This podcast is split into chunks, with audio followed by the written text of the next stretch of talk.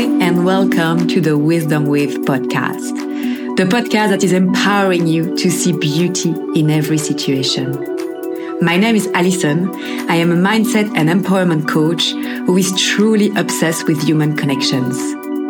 It is through my personal introspections and the ones of the resilient humans I interview that we are giving you some insight on how to embrace the full journey that life is. Beauty exists everywhere, even in the most painful moments.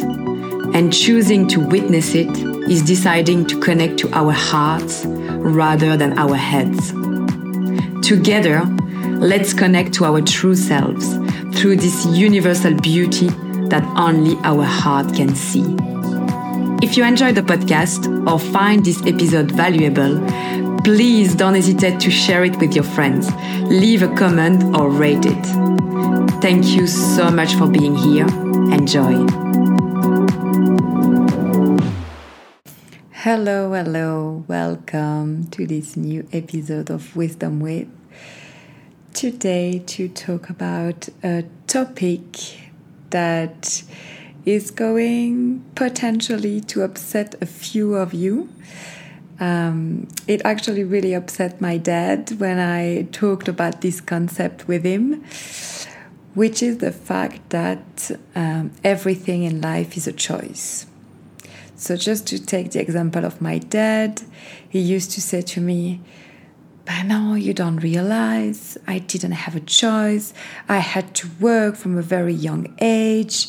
And hear me out. I understand that he had certain circumstances, and then some of you might have um, difficult circumstances. You know, obviously, I feel really bad if you are a person who has like very uh, economic distress, who have become homeless, who have lost someone, which I can totally relate.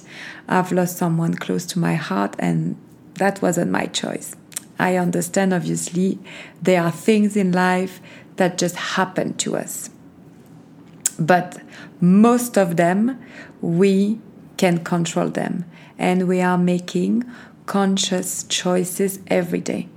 It starts in the morning at what time we're going to wake up, what is going to be our morning routine, all the way up to what we're going to eat, how we're going to dress ourselves, the person we're to spend time with, the partner we're going to choose, the dog we're going to have, the house we're to live in. So, our life is made up of choices. And I'm sure you have used some of the excuses that I'm to just give as an example.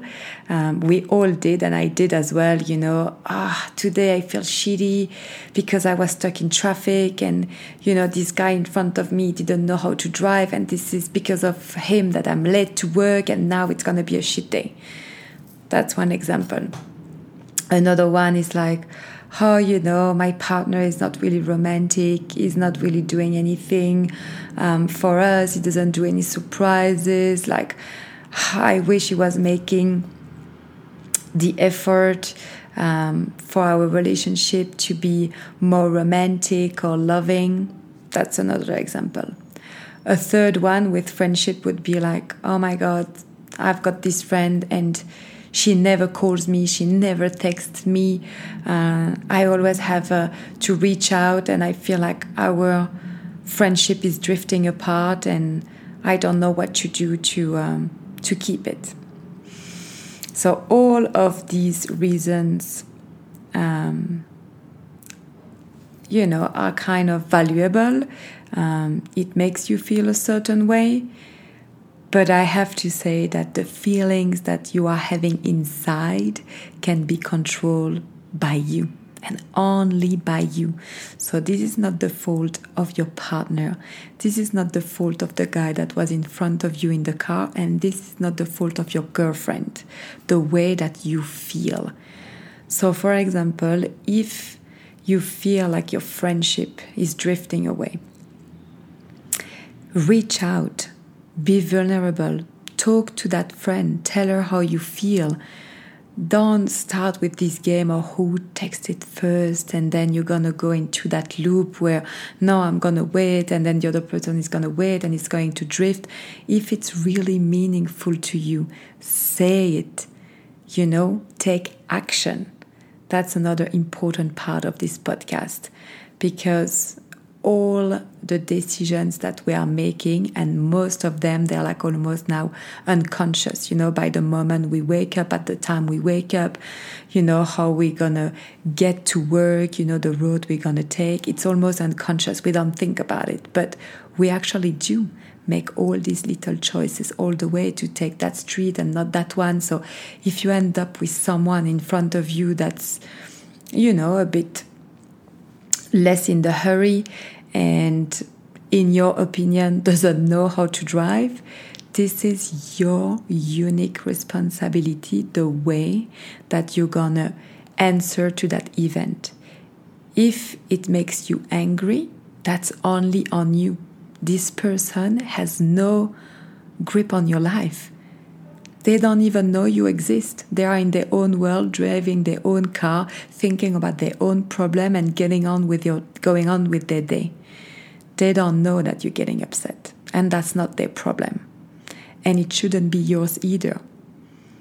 So, this podcast is really to remind you that every single day you're making heaps of choices. And I understand it's tiring, but it is also the good news if you know you decide today that you're gonna have a shit day i'm gonna guarantee you that it probably will be a shit day. But the good news is that you can change that because you are responsible for how you feel inside. So all the external things that happen in our everyday life and trust me it's not going to stop it's going to keep happening. You're gonna you know have a partner maybe who doesn't live up to your expectations. You might have some friends that are not texting you as much as you would like, and you're gonna be confronted of people who drive another way than you on the road. All of these things will keep happening, and trust me, it might also be bigger challenges and bigger thing that's going to happen in your life. So, your way of reacting to this event is up to you. So, what we can do to kind of train our mind is to really take the time to notice your thought, you know, when you are being negative or you're getting into a loop where you're not you're not being nice to yourself just stop a second breathe meditate find compassion for yourself and just remind you this that happiness is a true decision. Is a decision like what color you're going to wear today. So emotion can be used the same way. What in which which emotion am i going to to feel today? Like like a clothes you know? Am i going to put a smile on my face or am i going to be more into the darker side today it's really up to each one of us. Another great way to step away from um, this negative loop is trying as well to take responsibility. Obviously, it's all about this. This podcast is about taking ownership, responsibility for your own life and your own decision, but also stop putting other people in charge of your life. When you wake up and you take your phone first thing in the morning and you open Instagram and go through social media and you see this girl that's in your opinion better looking than you she's traveling she's got it all and it makes you feel like envious it makes you feel down it um, gets you in that negative loop you are responsible. You know better. You know that you shouldn't first thing in the morning be on your phone, and just get invaded by the others people life. Because let's be honest, we have talked about Instagram and social media. We people on these social media only show the best part of their life, but we don't know what's happening. They also get the negative lo- loop and their triggers. So understand what triggers you. And when you know that, step away from this thing, you know? Don't go on social media first thing in the morning. Stop putting other people in charge of your life. Stop letting external behavior, external people, external challenges, external things in general get into your inside.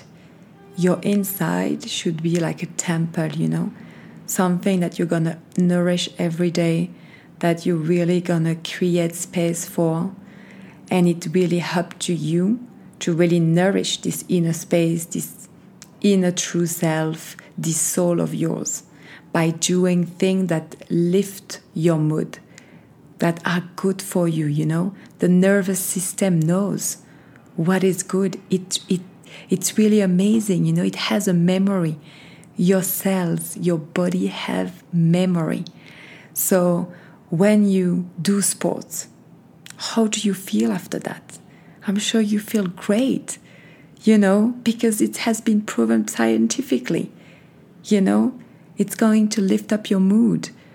How do you feel after seeing a certain friend? Maybe you've got some friend like that that you can just be with them and their wavelength, their energy is really going to lift you up. And maybe on the other side, there are people that might in your family or in your inner circle that are drowning you. Then don't choose to spend too much time with these people. Maybe there is some people that you cannot avoid, and, and that's okay. But also choose wisely, wisely. Like I said, everything, mostly everything in lo- your life is a decision. The people you exchange energy with, the place you live, the school your kids are going to, the meal you're gonna you're gonna have, what you put into your body the kind of sports you're going to do, the kind of career, the purpose you're going to have every day. Your habits as well are something that you choose. So be really mindful with them. Like I just uh, like I just mentioned, stay away from the thing that drain your energy. Find the thing that really energize you and stay close to those, you know. And when you are in that negative loop, like I said, your body remembers. So you're like, oh, yeah, I felt really great after this yoga session. Maybe I should go back. I don't really feel like it, but I know that after it, I'm going to feel so much better. Just really listen to that inner voice, that intuition that, that knows better. We always know what we need to do. And sometimes as well, it's okay to have a a day that's a bit down. The main thing is not to, you know, drowning ourselves and be so hard on ourselves. It's really to really keep that compassionate voice, that resilient voice, to be like, okay, tomorrow you'll you'll do a better job. That's all okay. We're all human. But remember, all your thoughts coming into your mind are a choice most of the time unconscious. This is why I would encourage you to do meditation. This is where you're going to watch these thoughts and you're going to really realize when they come into play. When this negative little voice starts, you're really going to be quick on recognizing it. I swear to you. So um, I think this is it for today. Just um, be kind, really be kind to yourself. That's all we can do. And sometimes, if we make choices that in the long term were not good with us, for us, remind yourself that you can change that. You are in constant evolution. So it doesn't mean that the, the choice that you are going to make today is going to serve you tomorrow. And that's all okay. You can change that. But please take responsibility. Stop putting other people, situations, the weather, your partner responsible for things that you can put in place. I hope this podcast um, has been helpful. Uh, please share it with some friends who might need to hear this, family members, whoever. Don't forget to follow me on Instagram, um, on Wisdom With, and leave me a five star on Apple or Spotify if you like the podcast. And I would appreciate a comment as well to let me know um, what you would like to change, maybe a decision that you are going to make for yourself. Don't hesitate to share that with me. Thank you very much.